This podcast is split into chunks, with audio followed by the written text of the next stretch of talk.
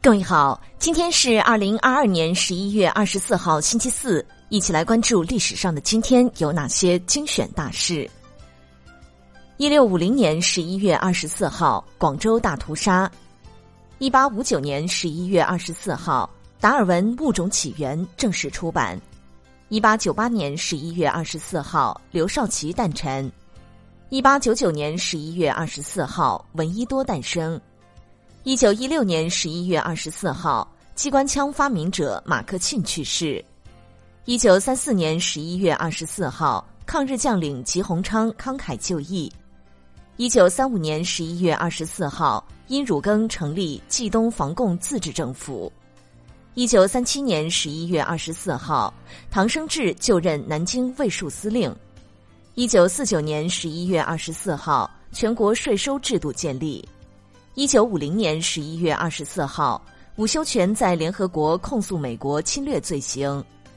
一九五一年十一月二十四号，第一套广播体操正式颁布。一九五三年十一月二十四号，政务院颁布扫盲标准。一九六三年十一月二十四号，日本花岗矿山的中国烈士纪念碑揭幕。一九六六年十一月二十四号，亚洲开发银行成立。一九六九年十一月二十四号，美国宇宙飞船第二次登月。一九六九年十一月二十四号，香港恒生指数开始发表。一九七零年十一月二十四号，我国与埃塞俄比亚建交。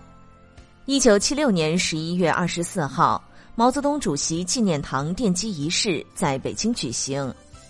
一九八七年十一月二十四号，乾坤喜研制成电动全人工心脏。